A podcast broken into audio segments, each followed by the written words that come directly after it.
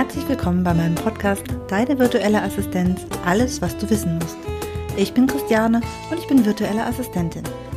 In meinem Podcast möchte ich darüber sprechen, wie euch eine virtuelle Assistenz bei eurem Online-Business unterstützen kann, damit ihr mehr Freiräume und Zeit für euch, aber auch für euer Business habt. Weitere Themen werden sein, wie startet ihr am besten die Zusammenarbeit? Wie sind die Abläufe? Welche Probleme kann es geben? Und vor allem, wie findet ihr genau die virtuelle Assistenz, die zu euch und eurem Business passt?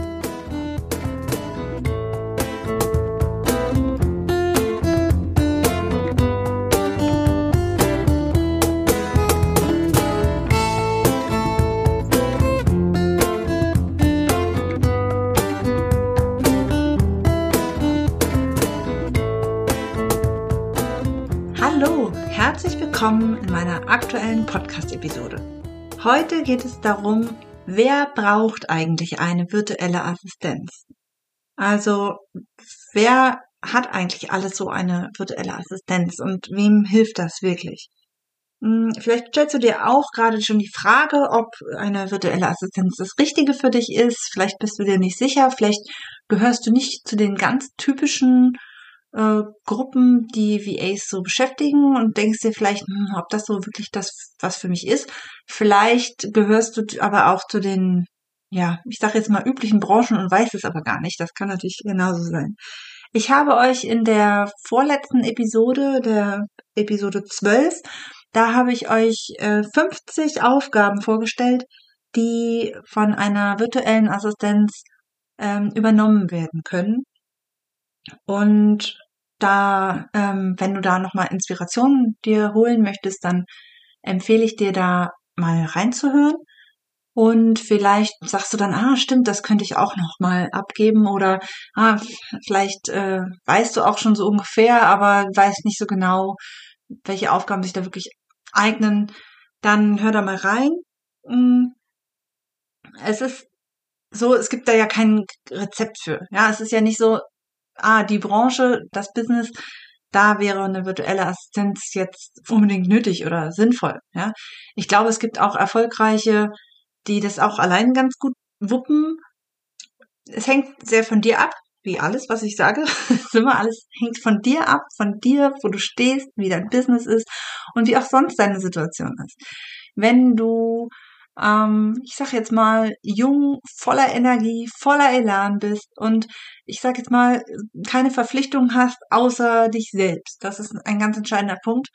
Dann wirst du auch locker in der Lage sein, ganz viel Energie in dein Business zu stecken, ohne dass du jetzt irgendwie ein schlechtes Gewissen hast, außer vielleicht dir gegenüber, weil du vielleicht irgendwie Hobbys vernachlässigst oder deiner Familie, also deiner, deinen Eltern oder deinen Freunden gegenüber, wenn du mal keine Zeit dafür die hast. Aber ähm, ich glaube, vor allem Frauen, die eine Familie haben, die kleine Kinder haben oder mittelgroße Kinder haben, Frauen, die außer ihrem Business eben auch noch sehr viele andere Verpflichtungen haben. Ja, ob es vielleicht noch eine Festanstellung ist nebenbei oder eine ja, Kinder, Haustiere, Haushalt, ja, je mehr Leute in einem Haushalt wohnen, desto größer ist der Haushalt auch. Also ich denke mir mal, meine Güte, wenn ich, ähm, als ich noch studiert habe, ja, wenn ich gewusst hätte, mh, hm, wie wenig das ist, was ich da in meiner kleinen Wohnung zu putzen hatte, dann hätte ich mich da nie beschwert, ja, wenn ich gewusst hätte, was dann vielleicht später noch dazu kommt, wenn man ein großes Haus hat und andere Mitbewohner, die das dann auch vielleicht nicht ganz so sauber halten, wie man das gern hätte. Ja, äh, die Hunde mit den Haaren und die Kinder mit ihren, ja, Dreck, den Kindern nun mal auch machen. So, ist alles nicht schlimm. Ich meine nur, je mehr man nebenbei hat, desto schwieriger wird der Spagat, wirklich viel zu leisten und viel zu schaffen und halt eben auch nochmal selber hinten runterzufallen. Und ich glaube, das hat schon einen Zusammenhang. Nichtsdestotrotz haben natürlich auch Menschen, die keine Kinder haben oder so, auch eine VA. Äh, das ist auch nicht nichts Schlechtes. Ne? Es ist im Gegenteil, es ist was Gutes. Aber ähm, viele würden es auch ohne schaffen. Wenn man es ohne schafft, ist gut. Man muss halt gucken, dass man sich im ja sich, sich nicht vergisst. Aber man kann es schaffen. Aber spätestens, wenn noch andere Verpflichtungen da sind, es ist einfach ein Punkt, dass man es eigentlich nicht wirklich schaffen kann, ohne sich vollkommen aufzureiben ohne nicht in den Nächten noch lang dran zu sitzen, ohne vielleicht extra früh aufzustehen, um noch die letzten zwei Stunden, bevor die Kinder aufstehen, noch Ruhephasen zu haben. Wenn das alles zutrifft, dann ist es definitiv Zeit, sich Unterstützung zu holen, denn auf lange Sicht kann sowas nicht gut tun. Wenn du jetzt sagst, nee, ich habe aber in meinem Business, das ist so speziell, ich habe keine Aufgaben, die ich abgeben kann, und auch selbst bei meiner Auflistung auf der, in der Episode 12 ähm, sagst, nee, das ist alles nicht dabei, dann kann ich ganz ehrlich sagen, ich kann es mir kaum vorstellen, denn jeder hat mit, wenn er ein Business hat, irgendwelche administrativen Aufgaben, also Buchhaltung oder auch Planungssachen. Er hat immer irgendwelche routinemäßigen Aufgaben, egal ob das eine Zusammenfassung, also eine Auswertung von etwas ist, ob es eine ähm, ja, eine ja, Buchhaltungsgeschichte ist, eine, ähm, eine Aktionsplanung, ja, also jeder macht irgendwelche Aktionen, selbst der Friseur, der vielleicht zum Weihnachten hin noch ein kleines Geschenk, ein Goodie ähm, dazulegt, auch das muss organisiert werden. Also es gibt immer irgendetwas außerhalb des Kernbereichs, was zu tun ist und was dann auch abgegeben werden kann. Ja, also selbst wenn die WA nicht Haare schneiden kann, kann sie trotzdem einen Friseurladen zur Seite stehen, in dem solche genau solche Aktionen und Events ähm, ja plant oder durchzieht oder durchführt oder zumindest irgendwie zur Seite steht und daran erinnert. Es ist vollkommen egal, ob das, was du mit deinem Business machst, ob das den Businessbereich anspricht oder ob es im Hobbybereich ist. Also was sind deine Kunden? Sind die im sind die beruflich unterwegs oder ist es ein reines Hobby? Also nicht, dass dein, dein Business ein Hobby ist, das meine ich damit nicht. Ich meine nur, ob dein Business äh, Privatleute anspricht. Ja, also ist es zum Beispiel eine Unterhaltungsgeschichte. Ja, also zum Beispiel ein ähm, organisierst du Kindergeburtstage für irgendwelche, äh, ja, für Familien? Oder hast du einen Kinderbekleidungshandel? Oder berätst du Mütter bei der Organisation ihres Haushaltes? Ja, das sind alles Bereiche, die ähm, Privatleute ansprechen. Und dagegen stehen, steht ein Business, das du hast für Leute, die äh, ja beruflich also zum Beispiel berufliche Weiterbildung. Ja, ähm, da ist für mich deswegen ein Unterschied zu ziehen, weil meiner Erfahrung nach die Angebote, die du für Privatleute machen kannst, vor allem im Hobbybereich, ja, kommt drauf an. In manchen Bereichen geht auch wieder mehr, aber da ist häufig die Gewinnspanne nicht so groß, weil es kann nicht von der Steuer abgesetzt werden. Da gucken die Leute eher mal und sagen, ah, das, das gönne ich mir jetzt nicht. Ne? Es ist eher so ein ich sage jetzt mal so ein Luxusfaktor. Ja, im Businessbereich ist es immer eher so, dass du da höhere Preise verlangen kannst, so dass sich das vielleicht auch eher lohnt. Aber nichtsdestotrotz würde ich trotzdem jedem empfehlen, der auch im Hobbybereich, sage ich mal, unterwegs sind oder im privaten Bereich. Also ich meine, das ist ja nicht immer alles Hobby. Hobby klingt immer so nach Spaß und nicht so wichtig. Ähm, gibt aber ja auch Bereiche, die genauso wichtig sind, äh, ob es jetzt ähm, ja Persönlichkeitsentwicklung im privaten Bereich auch ist oder ob es wirklich Ordnungscoach ist oder sonst was. Äh, es ist ja trotz, das ist ja sehr wichtig. Es ist ja nicht so, dass es dann irgendwie nur Spaß und Hobby ist, aber nichtsdestotrotz sind die Leute einfach meiner Erfahrung nach bereiter, mehr zu zahlen, wenn es im beruflichen Bereich ist. Da ist es eher als Investition, wird sowas eher als Investition angesehen, als dass es dann irgendwie äh, ja, in diesem privaten Sektor. Und da ist natürlich, wie gesagt, der, der Unterschied, ne, du, es ist dann viel leichter, das dann auch einzupreisen, wenn du jemanden hast, als wenn es im, in diesem privaten Bereich dann eh sehr knapp ist mit dem, äh, mit der Gewinnmarge. Ne? Das muss man natürlich berücksichtigen, aber äh, da denke ich trotzdem, dass man groß denken darf und nicht sich da klein halten sollte, denn es ist zwar schön, wenn euch euer Business da Spaß macht, aber ihr wollt ja trotzdem auch was davon haben und es ist auch ganz wichtig, das dann ähm, ja einzuplanen. Wir gucken jetzt einfach mal, wer VAs hauptsächlich nutzt oder vor allem nutzt und für wen es trotzdem auch sein gut möglich sein könnte. Äh, meiner Erfahrung nach werden VAs besonders genutzt und eingesetzt von Coaches, Trainern und Beratern, egal ob online oder offline. Also natürlich trifft man, ich sag mal, die, die online sind, natürlich auch online am ehesten. Ich kann mir gut vorstellen, dass es auch welche gibt, die eher offline unterwegs sind äh, mit ihrem Angebot und trotzdem sich eine VA suchen. Denn es ist ja so, dass ähm, der, ja, wenn als Coach hast du ja nicht unbedingt wirklich ein digitales Produkt unbedingt, ja, dann gerade wenn es ins eins zu eins geht, ähm, aber du hast ja trotzdem eine gewisse digitale Präsenz, um dich auf dich aufmerksam zu machen und da äh, ja spielt es eine Rolle. Generell, ich glaube heutzutage ist kaum noch jemand rein offline unterwegs und selbst wenn jemand rein offline unterwegs ist, äh, hat er trotzdem auch natürlich Bereiche und Aufgaben, die digital zu erledigen sind. Ja, schon alleine Buchhaltung oder Terminvereinbarung oder oder oder das ist alles nicht mehr so, dass man da in seinem Büroraum sitzt und dann äh, ja unbedingt einen Angestellten haben muss. Ich glaube, heutzutage kann man tatsächlich sehr viel ähm, digitaler denken und tut es auch in den meisten ähm, Fällen und kann sich da entsprechend Unterstützung holen. Ja, wer braucht oder wer nutzt noch virtuelle Assistenzen? Und das ist wirklich ein, ein, ich, mir fällt eigentlich keine Branche ein, die das nicht tut. Also von Hundetrainer, Pferde, Physiotherapeuten, Musikunterricht, Handwerker, Ärzte oder auch vor allem ähm, Naturheilkunde, ähm, Sportangebote, egal ob jetzt Fitnesstrainer oder Yoga-Kurse, in dem Bereich gibt es auch immer mehr Angebote, auch online.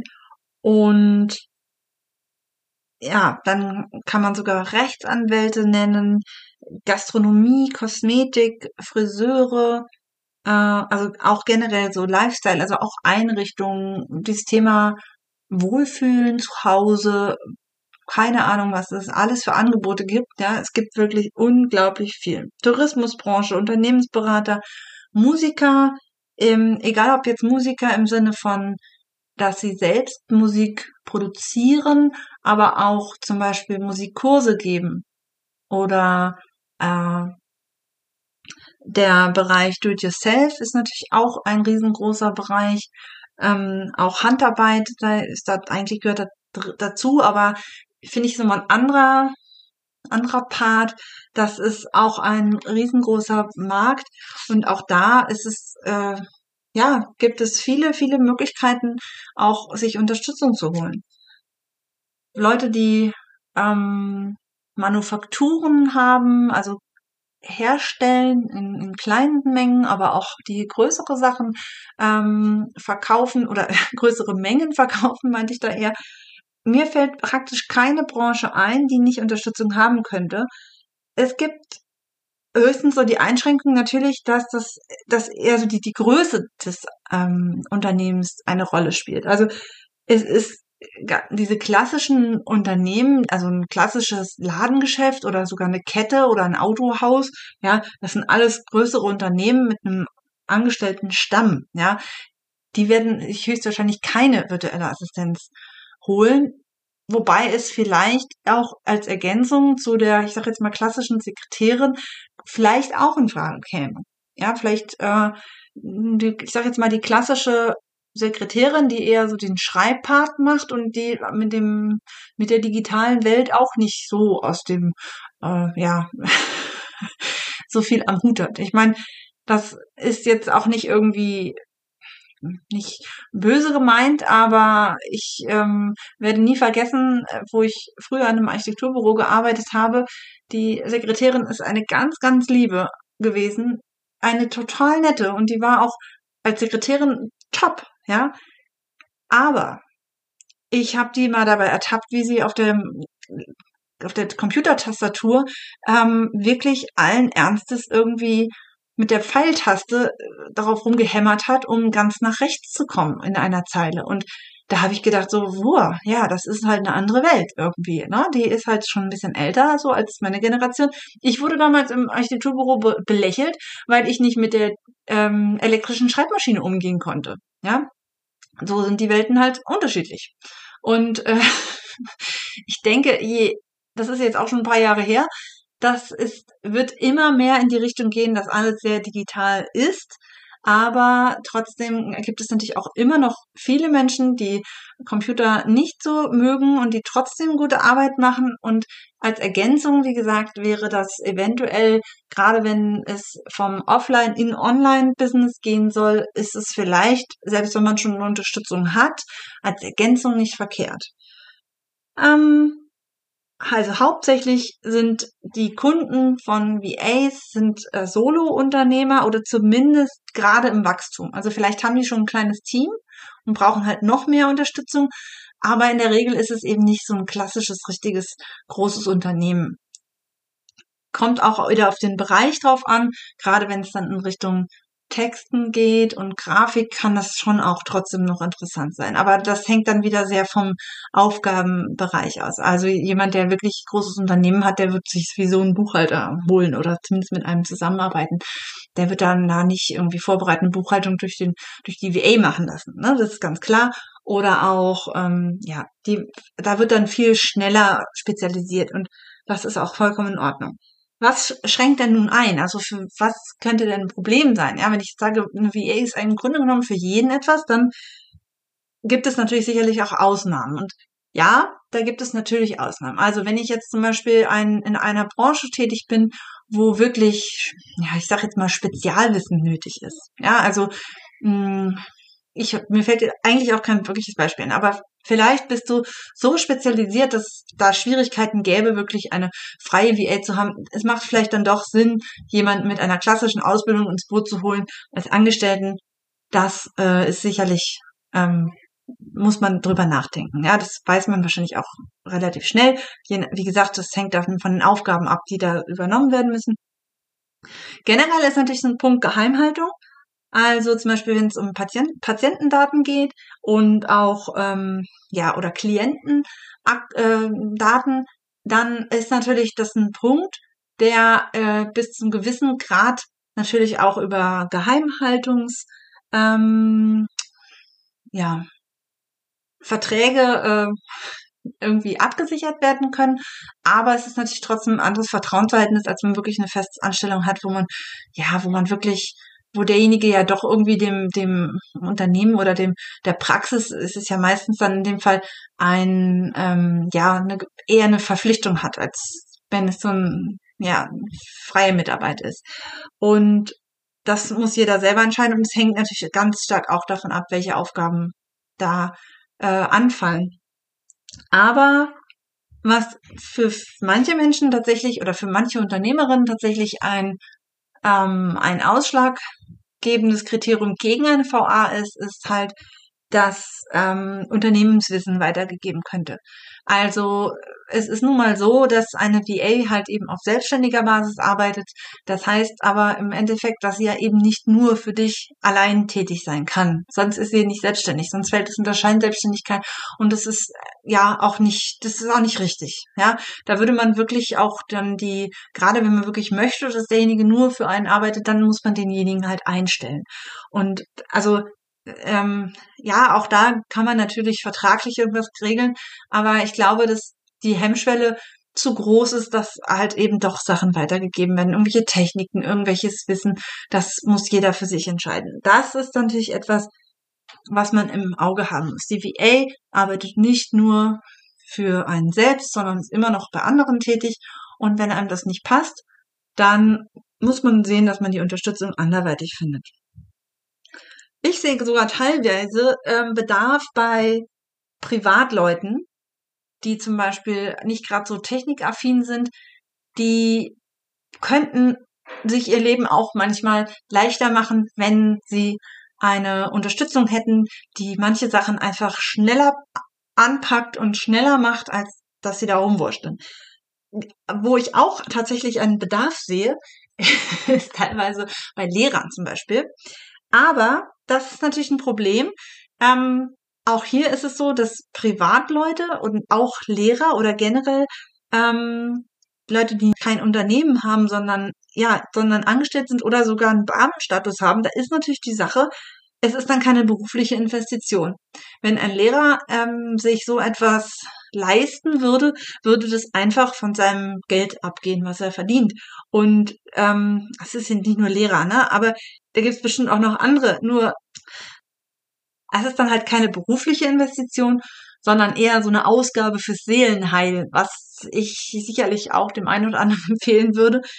Aber das wird halt nicht genutzt und deswegen wird es auch nicht angeboten. Also generell muss ich das halt schon irgendwo rechnen. Also ja, man muss es als Investition sehen, aber irgendwas muss natürlich auch bei rumkommen. Und wenn es kein höherer Gewinn ist, dann sollte es auf jeden Fall Zeit, Entspannung, mehr Zeit fürs eigene Kind, ja, ähm, was auch immer sein, ja.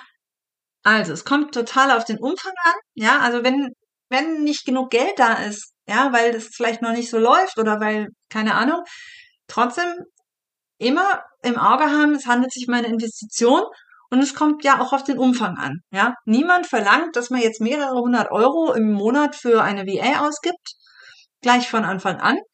Das äh, kann ja bei zwei, drei Stunden im Monat schon ähm, eine Unterstützung sein, die ähm, ja viel ausmacht oder viel bewirkt, ja, aber das ist dann halt auch nicht so eine Riesenausgabe.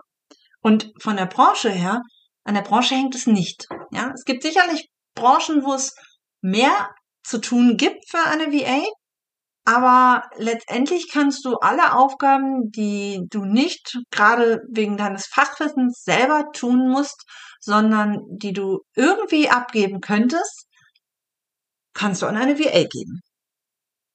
Also viel wichtiger ist halt eben, was du abgibst, in welchem Umfang du abgibst und auch, ja, die Gründe, ja, warum gibst du ab? Du musst immer dein Ziel im Auge haben. Warum möchte ich Aufgaben abgeben? Warum möchte ich nicht alles selber machen? Ja, möchte ich mehr Zeit? Möchte ich besseren Fokus? Kann ich manche Sachen nicht?